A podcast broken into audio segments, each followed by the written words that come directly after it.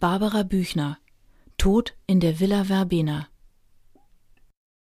Das Haus des Ungeheuers Der Regen, der Florenz in Trauerschleier gehüllt hatte, hörte bereits auf der Höhe von Prato auf. Dort verließen sie die Autobahn und folgten der Landstraße. Der Himmel wurde zusehends heller, die holprige Straße, die sich im Schatten von Platanen, Eichen und Edelkastanien entlang eines tiefen Grabens hinzog, wurde von einer alten, teilweise verfallenen Steinmauer flankiert. Moos und Gräser und blassrosa gefärbte Gänseblümchen wuchsen aus den Ritzen. Nun? fragte Adam. Kehrt jetzt die Erinnerung zurück? Sie schüttelte den Kopf. Zwar kam ihr die Landschaft vage bekannt vor, aber das hatte nichts zu besagen bei all den Reisemagazinen im Fernsehen und den Illustrierten voll doppelseitiger Fotos. Einmal gab die Windung der Straße den Blick in eine Mulde frei, und Juliane entdeckte darin, umrahmt von Kastanienbäumen, ein herrschaftliches Haus, dessen früherer Glanz längst verblasst war. Selbst auf die Distanz sah man deutlich, dass es vernachlässigt, ja beinahe schon verfallen war. Türen und Fensterläden waren geschlossen, dennoch strömte es einen Zauber aus, dem sie sich nicht entziehen konnte, einen geisterhaften Charme, wie ihn welkende und zerfallende Dinge oft an sich haben. Auf ihre Frage hin erklärte ihr Adam, das sei die Villa San Sebastiano, das Haus der Contessa. Wir wissen noch nicht recht, was wir damit anfangen sollen. Es würde Unsummen verschlingen, es zu restaurieren. Wieso ist das eure Sache? fragte sie verwundert. Das wäre doch Sache ihrer Erben, oder? Oh, es gehört uns. Sie hat es Vater verkauft, kurz bevor sie vergangenen Dezember starb.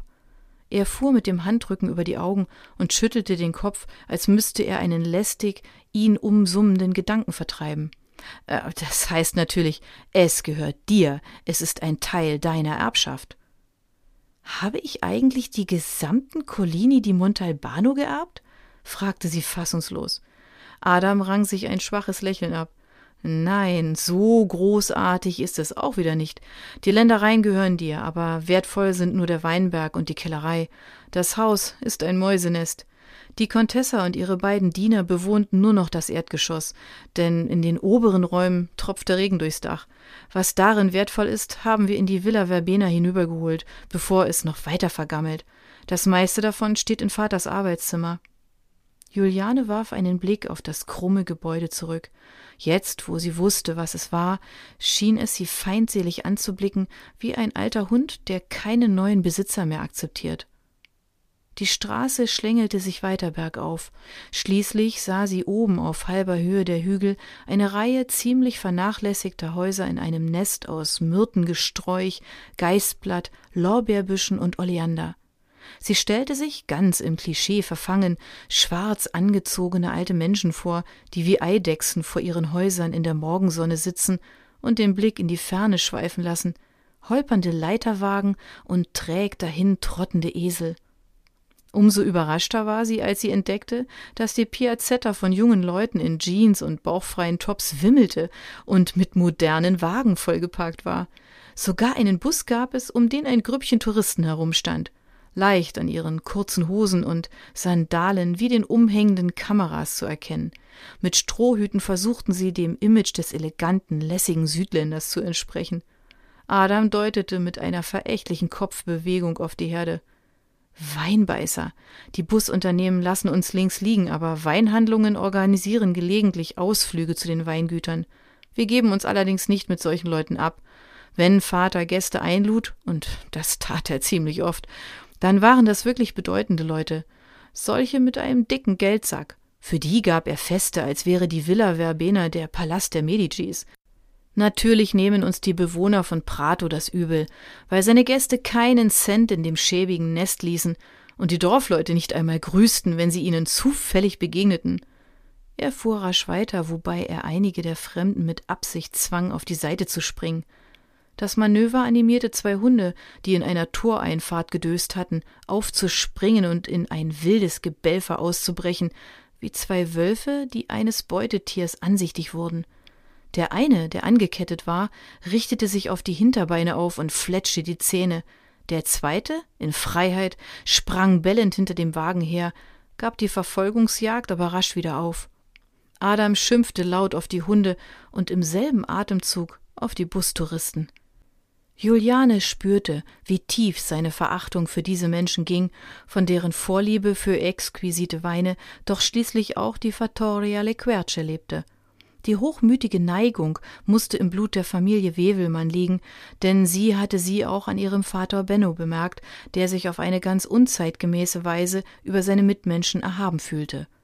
Er hatte sie verachtet, nicht nur die armen Schlucker, die Versager und Mittelmäßigen, sondern überhaupt alle Menschen außer sich selbst, als sei er eine Art von den Sternen herabgestiegenes Alien, Angehöriger einer älteren und höher entwickelten Rasse, die verächtlich auf das Gewimmel des Homo sapiens blickte und sagte, der schlechteste von uns steht noch himmelhoch über dem besten von ihnen.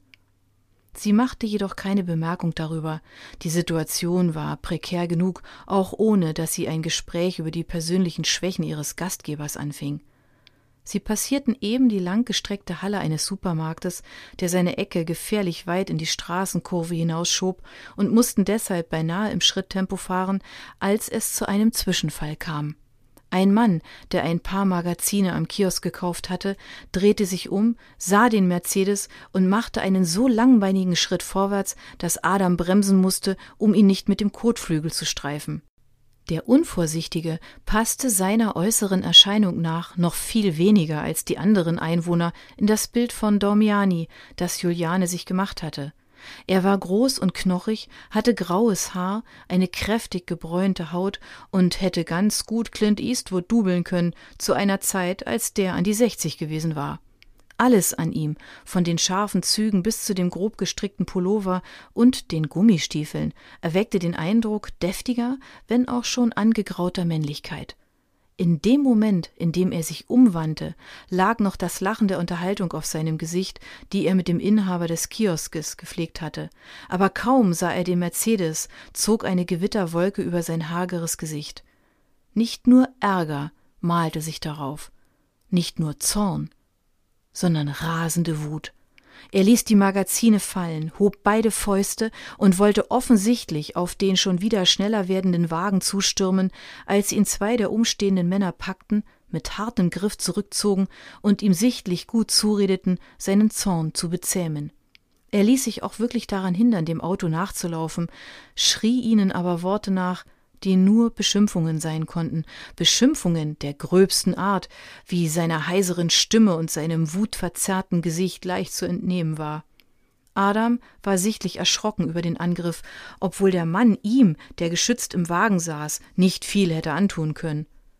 Auf Julianes Frage hin murmelte er, das sei dieser verrückte Alessandri gewesen, der Kellermeister einer anderen Fattoria, und Tipo Strano, ein komischer Vogel, mit dem er Streit gehabt hätte. Dann gab er Gas und beeilte sich, das Dorf hinter sich zu lassen.